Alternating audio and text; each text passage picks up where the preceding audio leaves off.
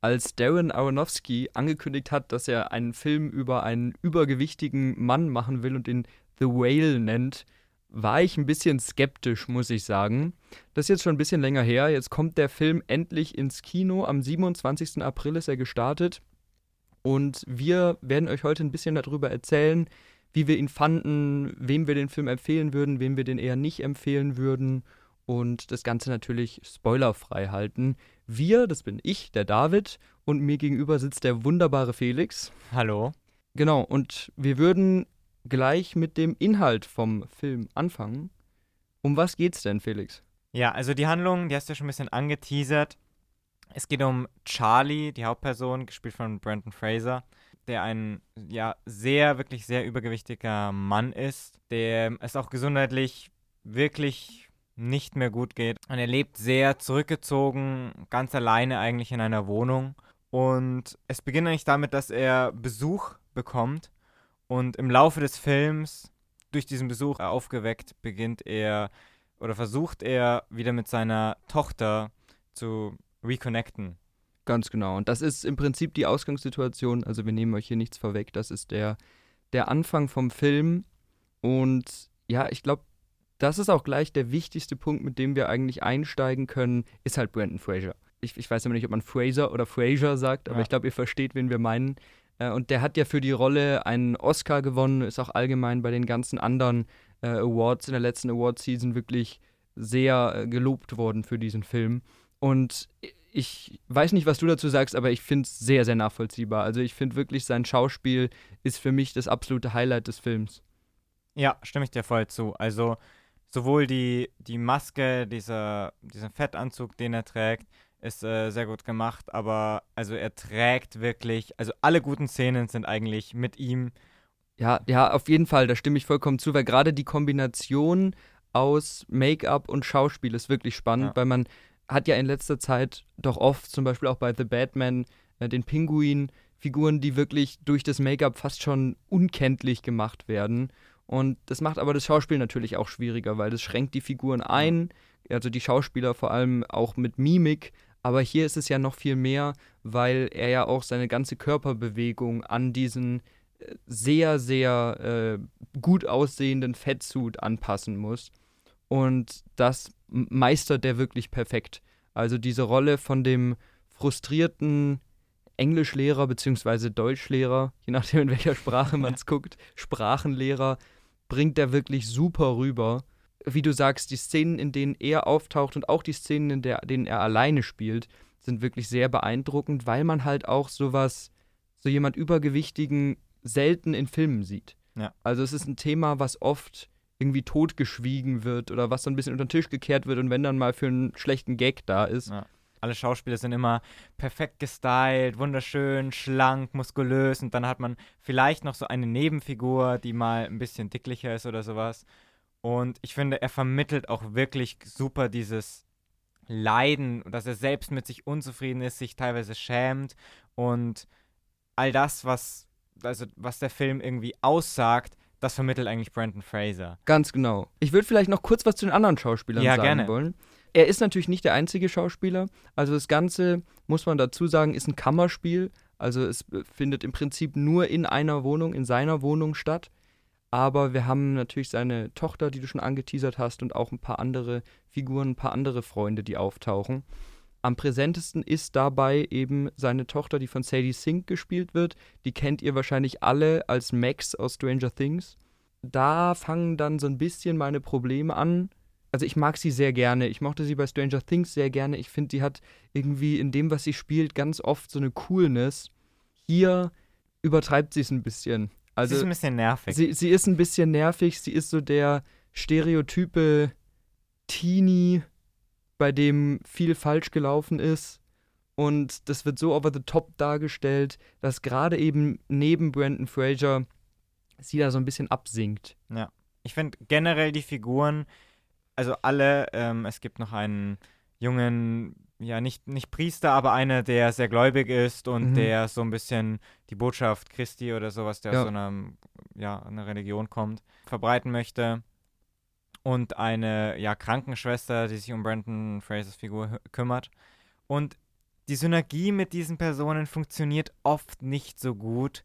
Ja, ich weiß nicht, ob das an deren Schauspielleistung liegt oder auch einfach an den Dialogen selbst. Ich glaube, habe das Gefühl, die sind einfach auch sehr, also platt geschrieben und irgendwie, wie du gesagt hast, so ein bisschen over the top. Man möchte wirklich jedem sagen, hey, hier ist ein Problem zwischen den beiden, zwischen der Tochter und Charlie, der Hauptperson. Ja, ich glaube, ich glaub, das ist wirklich ein ganz wichtiger Punkt, weil die Schauspieler, die da auftreten, sind alle keine schlechten Schauspieler. Im Gegenteil, sind eigentlich alles sehr gute Schauspieler. Aber abgesehen von Brandon Fraser wirken sie, wirken die anderen durch dieses Writing und durch diese Dialoge ein bisschen platt und hölzern, würde ich jetzt mal behaupten. Ja. Und das, das verwundert ja eigentlich sehr, weil das Ganze basiert auf einem Theaterstück. Und Theaterstücke, darüber wird, kann man natürlich auch den Kammerspielaspekt erklären. Und Theaterstücke funktionieren ja eigentlich nur über ihre Dialoge. Also in einem Theaterstück ist es ja sehr wichtig, dass der Dialog funktioniert. Es ist eine andere Art von Dialog als die, die man im Film hat. Also man spricht in Theaterstücken anders. Es ist oft weniger real, aber es hängt natürlich auch vom Theaterstück ab. Aber die Adaption funktioniert meiner Meinung nach hier nicht so richtig gut. Da würde ich dir zustimmen. Also ich glaube, wir kommen dann noch zu unserer Meinung, wie wir ihn mhm. fanden. Ich fand ihn wahrscheinlich ein bisschen besser. Ich würde dir aber, also wie gesagt, wirklich zustimmen, dass irgendwie das, das Writing nicht so ganz on, on top ist, weil mhm. man einfach sich auch zwischenzeitlich im Film denkt, der Film ist schon spannend, weil man sich fragt, was passiert mit ihm, wie, also weil man wirklich mitleidet mit äh, Charlie, einfach weil Brent Fraser so toll ist, wir sagen es ja. sehr oft. Aber insgesamt gibt es so einige Sequenzen, wo ja, ich mich jetzt nicht gelangweilt habe, aber wo ich mir gedacht habe, ja, war jetzt eher so ganz nett nur. Ja. Vor allem, wenn er eben nicht im Bild ist. Ja. Wenn es einfach ohne ihn die Handlung vorangeht und andere Figur, Figuren gerade Dialoge haben. Das sind dann die, die schwierigen Stellen. Und auch, um nochmal ein bisschen auf das zurückzukommen, was du eben schon gesagt hast, es gibt eine Figur, die einen sehr, eine sehr christliche Thematik hier reinbringt. Und ähm, ich will da jetzt nicht zu tief einsteigen, aber Darren Aronofsky neigt ja sehr dazu, in seinen Filmen christliche Thematiken einzubauen. Also der hat zum Beispiel den meiner Meinung nach sehr schwachen Noah-Film gemacht vor ein paar Jahren. Oder auch seinen letzten Film Mother, in dem es auch um eine sehr äh, horrormäßig angehauchte, überzogene christliche Geschichte geht. Und mir wird es manchmal ein bisschen zu viel. Und gerade hier habe ich auch das Gefühl, dass dieser christliche Aspekt eigentlich dem Film so ein bisschen das nimmt, was im Fokus stehen sollte. Weißt du, was ich meine? Ja, ich verstehe, was du meinst. Ich finde, der Film hat halt eigentlich einige Thematiken, die er nebeneinander irgendwie behandeln möchte. Und dadurch verliert er vielleicht so ein bisschen seinen Kern. Also man hat diese Übergewichtigkeit von Brandon Fraser. Die, ich möchte nicht sagen, die geht unter, weil sie, sie ist extrem wichtig, aber der Film macht dann eben, wie du gesagt hast, diese christliche Thematik auf. Der macht auch irgendwie die Thematik auf, ja, Erziehung und mit Trauerbewältigung und so etwas. Ja ähm, vor allem dann mit der Tochter. Deswegen, ich kann nachvollziehen, wenn du sagst, der schweift dir auch ein bisschen zu sehr ab. Ja, und da, da, fehlt mir einfach so ein bisschen der Fokus auf diesem sehr interessanten Thema mit dem Übergewicht, weil das, wie gesagt, eigentlich das ist, was ich sehen will. Fand, fand ich ein bisschen schade.